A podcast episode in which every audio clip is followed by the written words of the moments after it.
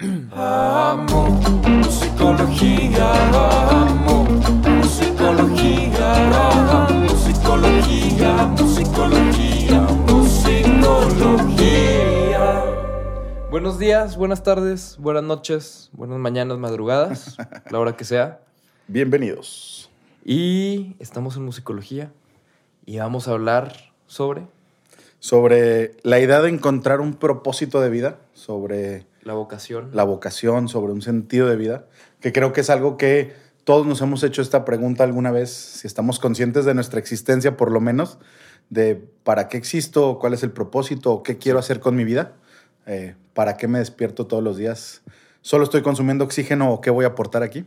Y con esa idea, este, creo que es algo que no nada más nos preguntamos cuando estamos en prepa y estas clases de orientación vocacional o Sí. pensando en escoger carrera. Creo que es un momento en donde todos compartimos la pregunta, pero bueno, habrá quien se haga esta pregunta desde antes y habrá quien la haga después en otro momento sobre otra parte de su vida, pero creo que es bien importante empezar a, a platicar sobre esto, sobre qué es el sentido de vida, sobre cómo encontrarlo, sobre eh, qué, qué factores considerar, porque siempre está esta pelea, ¿no? Cuando eres adolescente de no me importa que no vaya a ganar dinero y yo quiero hacer lo que me apasiona y, y después ya de adulto nos volvemos un poquito Eh, más... no, no hables así de mi borrego. Te anduve espiando, no te apures. No, sí, totalmente pasa y... Pero bueno, yo, yo soy más de la idea de que no importa.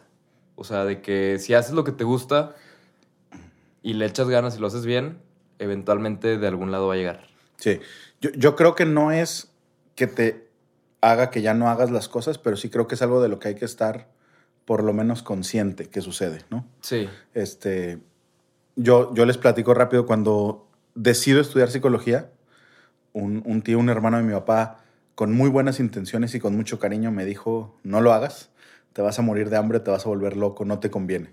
Ajá. Y este, me senté a platicar con él en algún momento sobre esto y me dio puras datos científicos, puras estudios sobre cómo era que, que no era bien pagado en México, que no había tanto la cultura de la terapia y todas estas cuestiones, lo cual no me hizo desanimarme, pero me hizo saber dónde estaba parado. Sí. ¿no? No me llevó a, ah, bueno, entonces ya no estudio, sino fue, ok, ya entendí que para estudiar esto me voy a encontrar con esto en el mundo real. Entonces, creo que es importante por lo menos estar consciente de esta parte, ¿no? De los pros y los contras de todo, ¿no? Sí, Sí, no, digo, a mí nunca me pasó, ¿eh? Como yo estudié una carrera súper normal y... sí, sí. Todos Eh, sabemos que como músico hay campo de trabajo. Todos los papás dicen, ojalá mi hijo sea músico. este... Pero no, digo, estamos... O sea, ya ahorita vimos en... en- que estamos del 3 para el 8, ¿no? Sí. En psicología y música. Sí, sí, sí. ¿Qué, qué era la lista? Era la lista de las carreras peor pagadas en México. Y Ah, aparecemos en las en los primeras 10 Está- estamos en el top 10. Peor pagadas, este, todos los integrantes de este podcast, este, desde producción, este, músicos y psicólogos. Entonces, nos unimos para ver si juntos podemos hacer algo más. Entonces, ahí para que, para que donen. para para que lo consideren, por favor. No, ahí para que, pa- pa' que lo compartan. Bueno. Este, pero pues hoy vamos a hablar de una canción, uno de mis artistas favoritos mexicanos, Correcto. de Cancún, Longshot, Longshot. a.k.a. Gastón, o más bien al revés. ¿no? Sí, sí, decíamos que, que, que Longshot este, era un nombre que te generaba por lo menos esta intriga y podía ser rapero. Sí. Que con el nombre de Gastón este, no creemos que hubiera tenido la street credibility necesaria. Fí- Fíjate que quién sabe, o sea, yo como que me dicen de que voy a ir a ver un rapero, ¿cómo se llama? Gastón. Suena maloso. Sí, sí, sí. Creo que es una cuestión también de edades y cultural. Yo, yo luego, luego pensé en La Bella y la Bestia, güey. Este, no me imagino un rapero, pero bueno.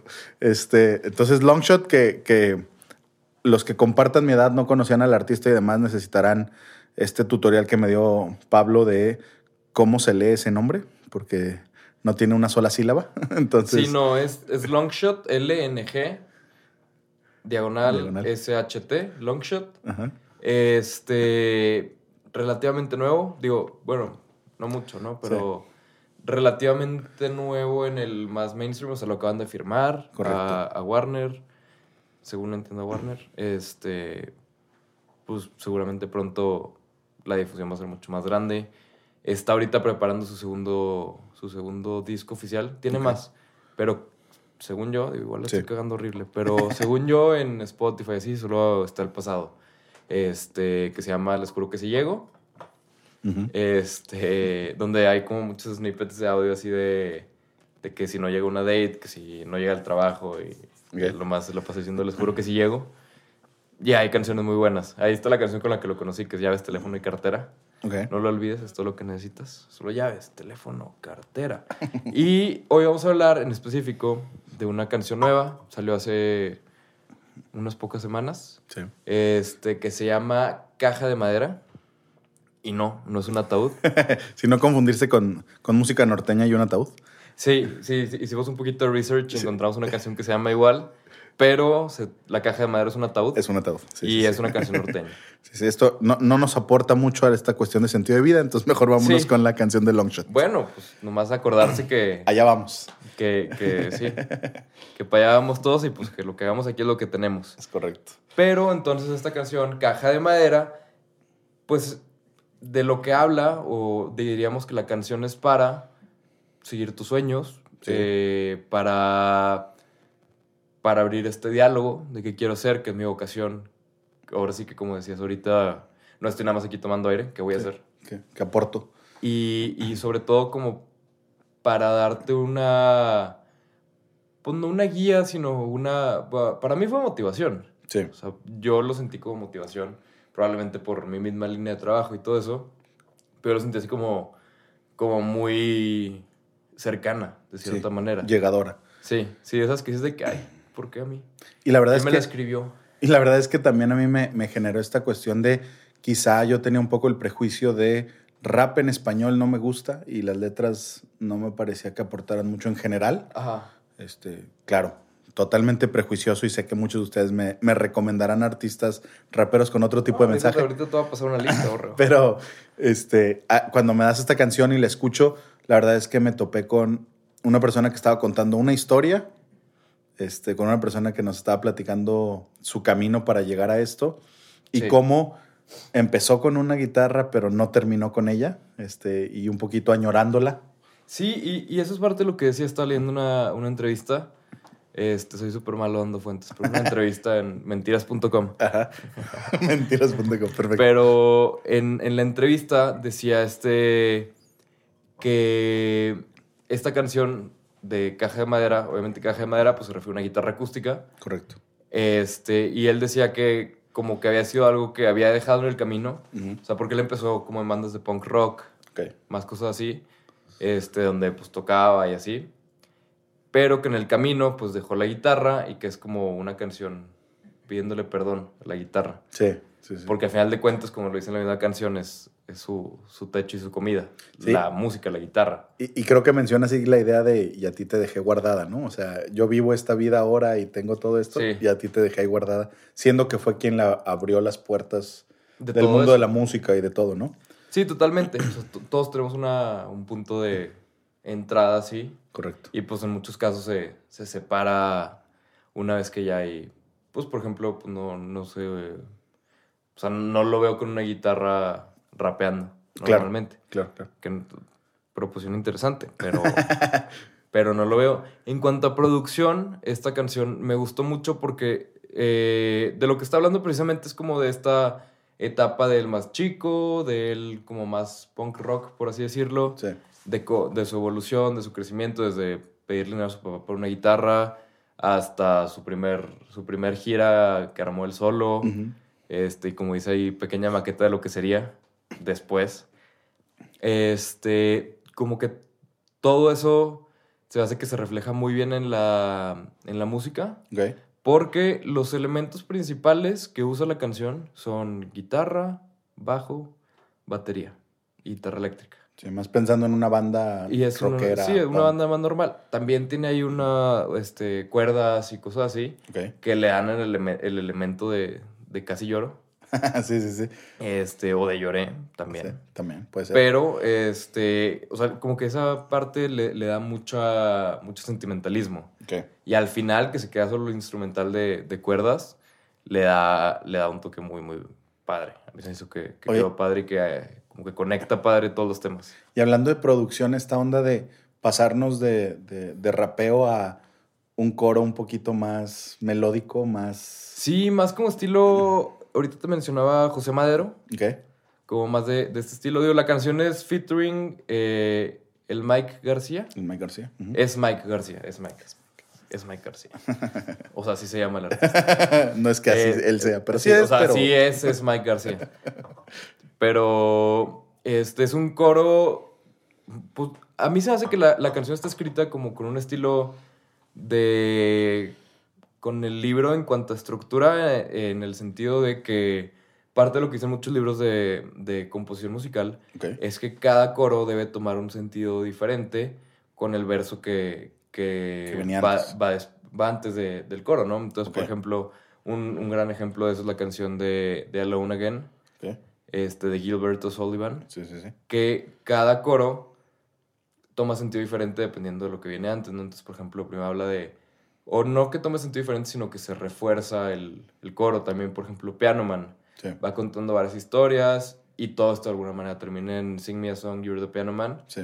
Este, y esto sobre todo, en mi opinión, era más común y se usaba más escribir canciones así más de, o sea, de, pues, por el libro. por este decirlo. formato. Ajá. Este, que es mucho más complicado aparte también, en mi opinión. Al menos a mí me cuesta más trabajo cuando trato de hacerlo así. Sí. Este, pero esto se usaba más en los 70s, 80s, 60s, que era donde empezó a salir esta, esta fórmula, ¿no? Pues ahí está, ejemplo, Kenny Rogers, gente así que escribía con este formato, y esto fue algo que me gustó mucho esta canción, que cada verso, o sea, va avanzando la historia de, de Gastón, Sí. de Longshot, Sí, sí. al mismo tiempo que cada verso, o sea, cada coro le va sumando a, a, a la letra. Es como un momento de, de separar la historia y es como ver otra vez toda la, la foto completa y luego sigue con la historia. Sí, te da, te da como historia y luego con musicalidad un poquito de sentimiento y luego otra vez historia y, y ahí nos va llevando, ¿no? Desde Sí. que tenía 14 años y pegaba pósters de Sí. adultos extraños tatuados hasta que él se convirtió en uno de ellos. Ándale, básicamente. Nos va llevando por ahí. Este, Y esos, digo, como mis, mis comentarios de... De la parte de producción. De la parte de producción y composición, Sí. sobre todo. Pero volviendo a este tema de, de las vocaciones, Sí, sí, sí. ¿alguna investigación? Algo que, que nos pueda ayudar a entender más de esto desde un lado, desde el punto de vista más profesional. Más, más de la psicología. Sí. Fíjate que con esto de, de la psicología positiva, eh, que en algún otro momento he mencionado en, en diferentes lugares, de lo importante que es primero conocerte a ti, conocer tus fortalezas, ¿no? Saber Ajá. Para qué eres bueno. Y, y suena raro, pero es una pregunta que no todos tenemos clara y que suena a, presun- a presunción cuando dices, ah, pues yo tengo la habilidad para o yo tengo esta característica. Eh, en, en terapia, cuando le preguntas a un cliente que llega este, fortalezas y debilidades, generalmente la, la de las debilidades falta tiempo, sí. ¿no? Y, y cuando hablas de fortalezas, pues dicen o creo, pero no estoy seguro, pero la otra vez no pude. Y nos es difícil reconocer nuestras fortalezas. Entonces, creo que una parte importante eh, de, de encontrar tu propósito es, uno, saber para qué eres bueno, dos, saber qué te interesa. Porque quizá tienes una gran habilidad para algo, pero no te interesa ese tema, ¿no? Eh, Sí. Habrá muchas personas, este, deportistas o demás. Me vienen a la mente un, un cliente que en algún momento me decía, pues juego fútbol y soy capitán y me becaron y me llevaron y me llamaron y mis papás les encanta, pero pues ya no me interesa, ya no quiero, aunque tenga la habilidad, aunque todo el mundo me diga que Sí. puedo llegar a algo con esto, yo ya no quiero. O sea, no es esto lo que quiero. No lo decía, por ejemplo, en la película de Mente Indomable, este, este cuate que era súper inteligente y les decía, no sabes qué flojera me da que tú no lo entiendas, me encantaría que tú entendieras lo que yo, porque a mí no me interesa y te veo emocionado queriendo tú entenderlo. Sí. Y, y ese momento, ¿no? Entonces, unir primero estas dos. ¿Para qué soy bueno? Este, conocerte. ¿Qué me interesa? Sería como otra parte importante. Y después viene qué se necesita en el mundo.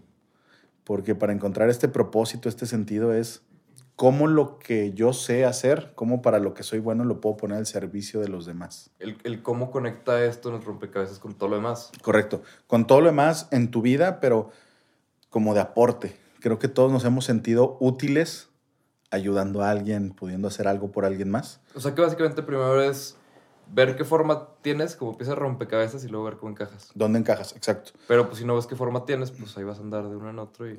Sí, ¿no? y te terminas moldeando a lo que hay, ¿no? Y entonces Sí. es, ah, pues es que mi familia tenía una empresa de, y como yo nunca me conocí, pues deja voy y me meto ahí y luego a ver qué sale de eso, ¿no? En vez de decir, sabes que yo tengo esta forma y quiero aportar, pero yo quiero aportar desde acá, o sea, desde mi talento, desde mi habilidad, desde Lo que me gusta. lo que me gusta y lo que sé hacer, ¿no? Sí. Y creo que en, este sentido eh, se han hecho muchos estudios este, sobre la felicidad y cómo es que el grado más alto de felicidad es conocerte a ti mismo y ponerlo al servicio de los demás. Primero es el placer, es el nivel más básico, lo dice el doctor Seligman este, en su libro de Auténtica Felicidad.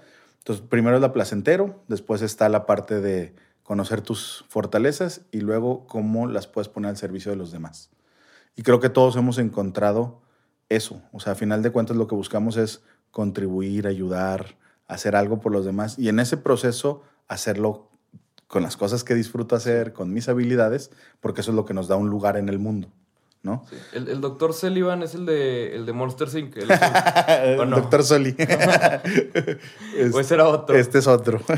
No, sí, totalmente, digo. Y, y siento que, que todo eso es algo que todos necesitamos y todos deberíamos de preguntarnos y de tratar de descifrar al mayor punto posible. claro. Porque digo, tengo mil amigos que se han cambiado de carrera, que, Sí.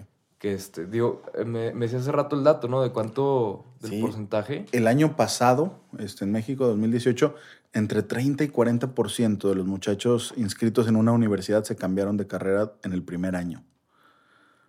De perdis. El primero. Oye, entraron, por lo menos se entraron y Sí. luego se cambiaron rápido.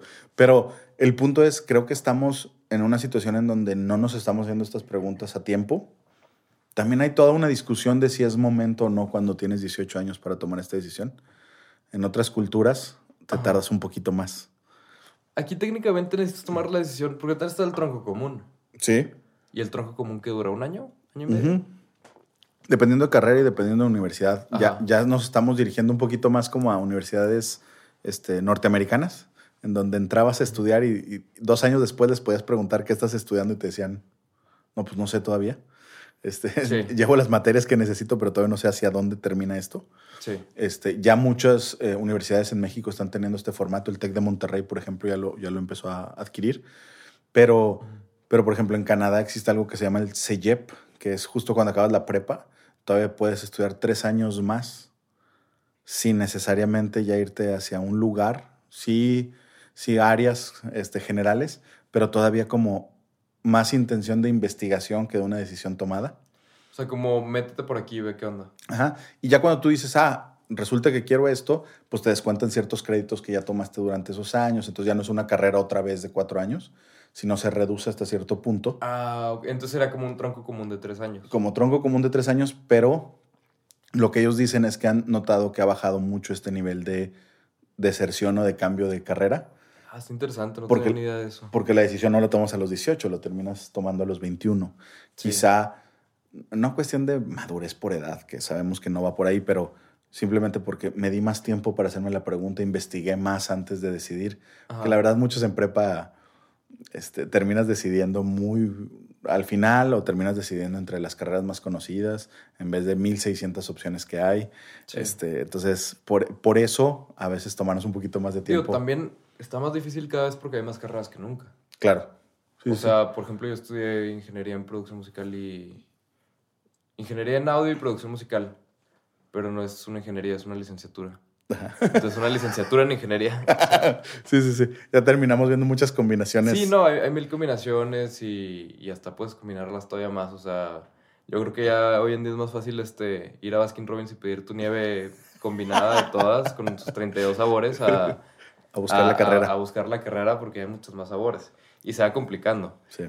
Y digo, hay muchos factores, o sea, como por ejemplo, digo, no nada más, y, y esta es una parte que igual estaría padre, no sé, haya como algún consejo que puedas dar para, para los papás o para que los hijos les traten de entender a los papás, pero la parte de que no, o sea, muchas veces, y me ha tocado verlo con amigos así, no nada más se trata de lo que quiera él, sino que a lo mejor yo digo, que digo, no, para nada fue mi caso, pero a lo mejor yo digo, ay, no, yo quiero estudiar música, y así mi papá me dice, no, te vas a venir a la fábrica a trabajar. Sí. Entonces también es una parte de, ok, ¿cómo los puedes hacer entender? Sí. De ser posible. Que digo, repito, no es mi caso para nada. Siempre mis papás fueron de... O sea, mi papá siempre me decía, si trabajas en lo que te gusta, nunca vas a tener que trabajar. Correcto. Entonces trabaja en lo que te gusta para que no tengas que trabajar. y ahí está, trabajo en lo que me gusta y no tengo que trabajar. y le O sea, dedicas todas las horas del mundo, claro. Ajá, y, y no lo sientes y, o sea, pues terminas sin hobby porque pues tu hobby es tu trabajo. Correcto. O sea, como que si estuviera haciendo otra cosa, sería lo que esperaría todo el día para llegar y hacer, Sí, el hacer música. sí, sí. Pagaría para que alguien más hiciera lo más para poder hacer esto. Sí, ¿No? sí, básicamente.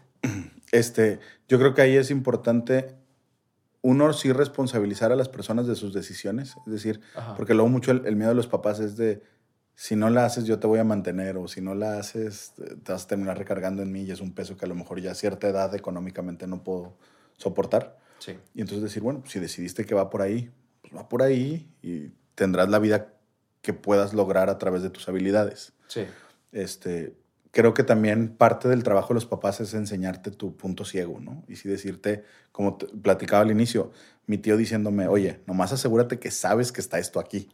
sí, ¿No? sí, o sea que la psicología es mal pagada, todo eso. Y entonces, como papá te toca decir eso, pero no necesariamente tomar la decisión por la persona, ¿no? No por tus hijos, sino es decirles, yo alcanzo a ver esto, me preocupa esto, ten un plan para poder enfrentar esto Sí. y ahora sí, conócete, trabaja duro y, y como muchas veces nos han dicho muchas personas, ¿no? Si vas a hacer este lavacoches, asegúrate de ser el mejor lavacoches Sí, y asegúrate de encontrar una fórmula, una manera de ser mejor que los demás, diferencíate, busca este océano azul, ¿no? sí, el, el lograr separarse. separarte de todos los demás, hazlo de manera diferente, haz algo nuevo, porque esa es la única manera de encontrar, a final de cuentas, lo que, lo que andábamos buscando. Entonces, de parte de psicología, este, pues sí, conocerte, buscar eh, cómo puedes contribuir con eso, porque eso es lo que nos da la sensación de logro. El Ajá. hecho de, digo, tú como músico quizás sea escribir una letra o una canción que las demás los llegue a mover y poder tener ese impacto emocional en los demás. Ajá. Y sí, la intención es vivir de esto y, y- y la consecuencia es el dinero. No recuerdo dónde escuché este ejemplo que me, que me gustaba mucho, que no podemos decir que... Ah, eh, eh, Simon Sinek, me parece que lo hice en una entrevista. Este, el dinero es una consecuencia y el dinero no puede ser el propósito de. Y el ejemplo que él da me, me pareció muy inteligente. Todos tenemos un carro. La, bueno, no todos tenemos un carro. Los que tenemos un carro, la intención es movernos. No compraste un carro para ponerle gasolina. N- Ese Ajá. no es el propósito del carro. No compraste un carro para ponerle gasolina. Necesitas gasolina para que se mueva el carro. Sí. Así como necesitamos dinero para movernos. Pero el propósito no era ese. El propósito no es el ponerle gasolina. para... Ah, está bueno el ejemplo. No, no, el propósito no es ganar dinero. Necesitas dinero para que se mueva, pero tienes Sí. que tener un a dónde voy, cuál es tu destino, cuál es tu propósito. Y, y que ese te guste, ¿no? Claro, O sea, siento que es una parte importante. Este, digo, hay, hay dos lados de eso. Por ejemplo, está el lado de, de sigue tus sueños, haz lo que amas, todo eso, que personalmente es el lado donde estoy, pero creo que también existe otro lado que me tocó escuchar alguna vez una plática de, de un, un cuate español. ok. Yo no me acuerdo los nombres así como tú, pero donde decía que la felicidad, o sea, él, él, su argumento era que la, que la felicidad estaba sobrevalorada Sí, y que nos centraba mucho en el qué hago para ser feliz y así, cuando puedes tener un 9 to 5, un trabajo de 9 a 5 y, y ser feliz después. Sí. sí, O sea, que, que esa idea es algo nuevo y que no necesariamente tienes que caer sobre la presión de, pues, tengo que ser feliz, todo esto, trabajando en lo que me gusta. Sí, te digo, cero mi caso, pero sé que existe esa otra corriente de pensamiento. O correcto. sea, yo en lo personal no sigo esa corriente, como podrás ver. Sí. Este, y yo voy más por el otro lado, o sea, de sigue tus sueños, de haz lo que te gusta, de lo que me decía mi papá, trabaja en lo que te gusta, no vas a tener que trabajar. Pero sé que existe este otro lado de pensamiento de, de "Eh, la felicidad está sobrevalorada y no deberíamos de, de, de necesariamente hacerlo así. Y pues obviamente va a haber trabajos que a nadie le van a gustar, este, o que no es como que mucha gente dice que "Ay, yo quiero hacer tal cosa Sí, pero este, pues existe este otro lado de pensamiento. Y esto me, me recuerda mucho la canción de una persona que sé que a los dos nos encanta su música, que es Jamie Cullum, correcto. que es la de 20 Something, 20 something. que lo que habla es que después de tanto estudio, de tanto aprender cosas que le decían que eran importantes y todo, de hacer lo que suponía que debía hacer, llega un punto donde dice que, ¿para qué? ¿Para qué?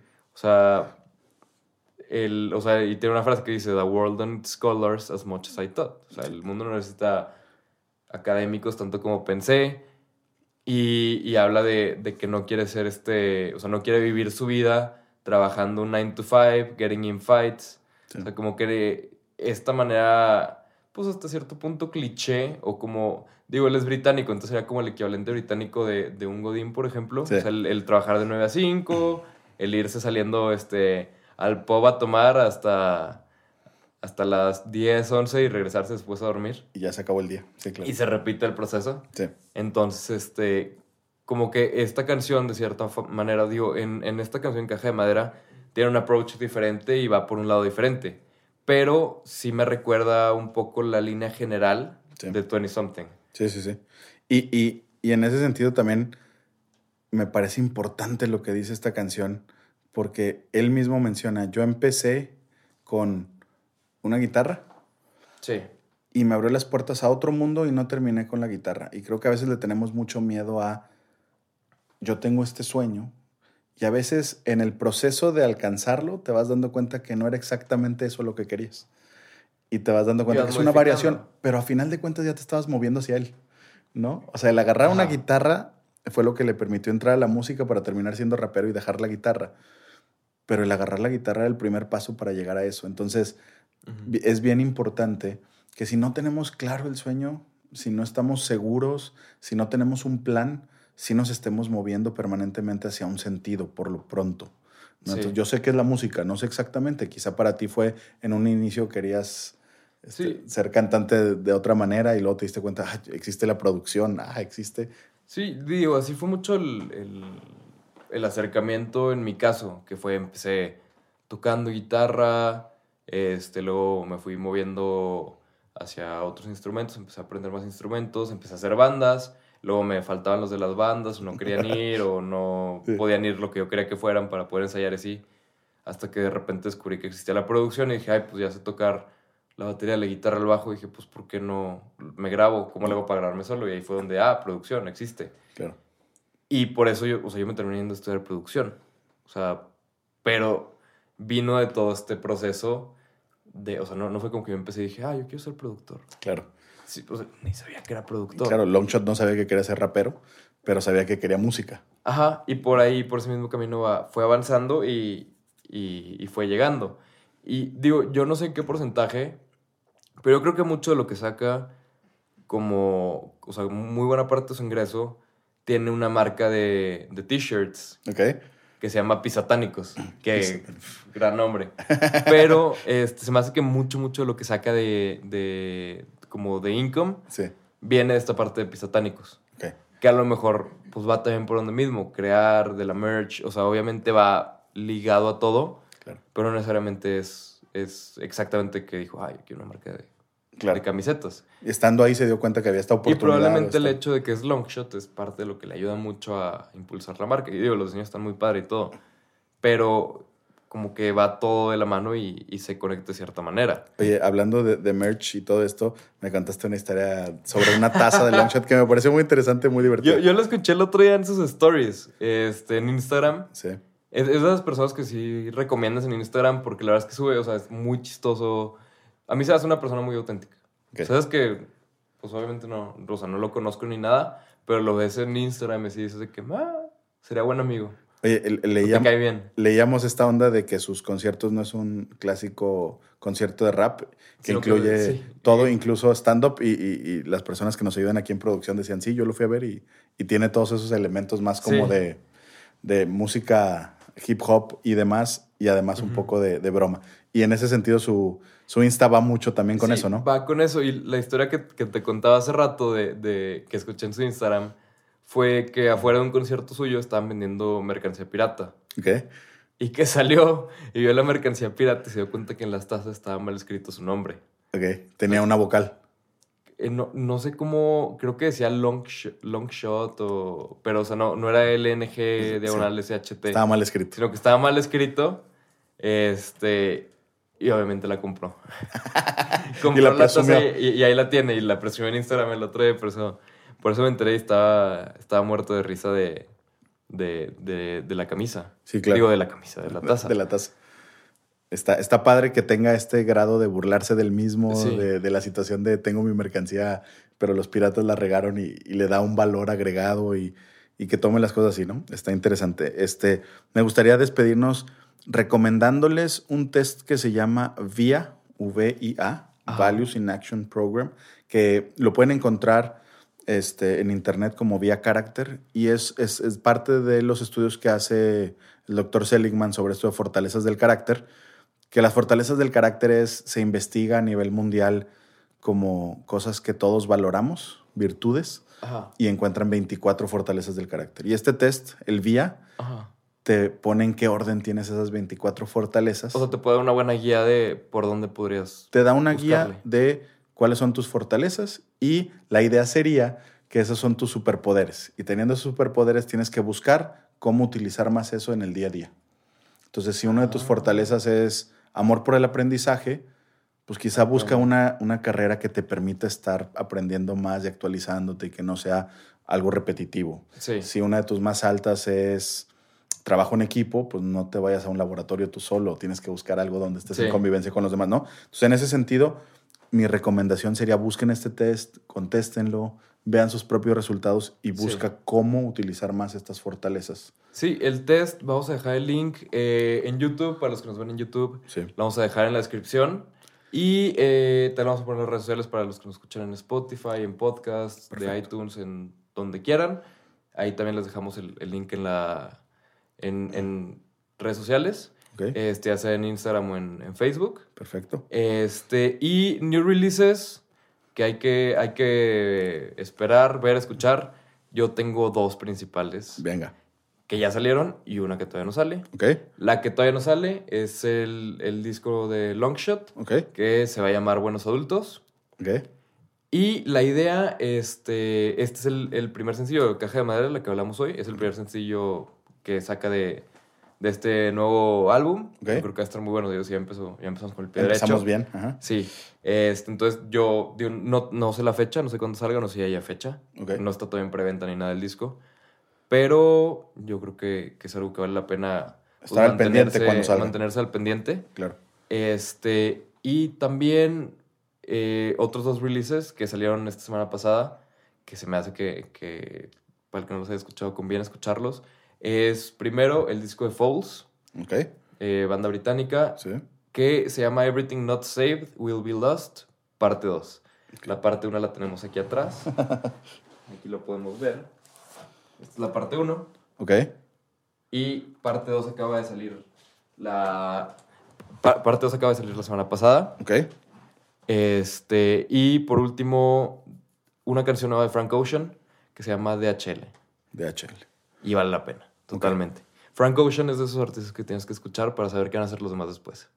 Sí, está, está liderando generalmente lo que está sí, pasando. sí, es punta de flecha ese güey. Ok, entonces perfecto. Ya se quedaron con, con recomendaciones. Esperemos que, que el haber platicado de este tema con esta canción les dé algo que escuchar, les dé algo en qué pensar, les dé un test que hacer y, Sí. y que los, los mantenga in- eh, interesados en esto.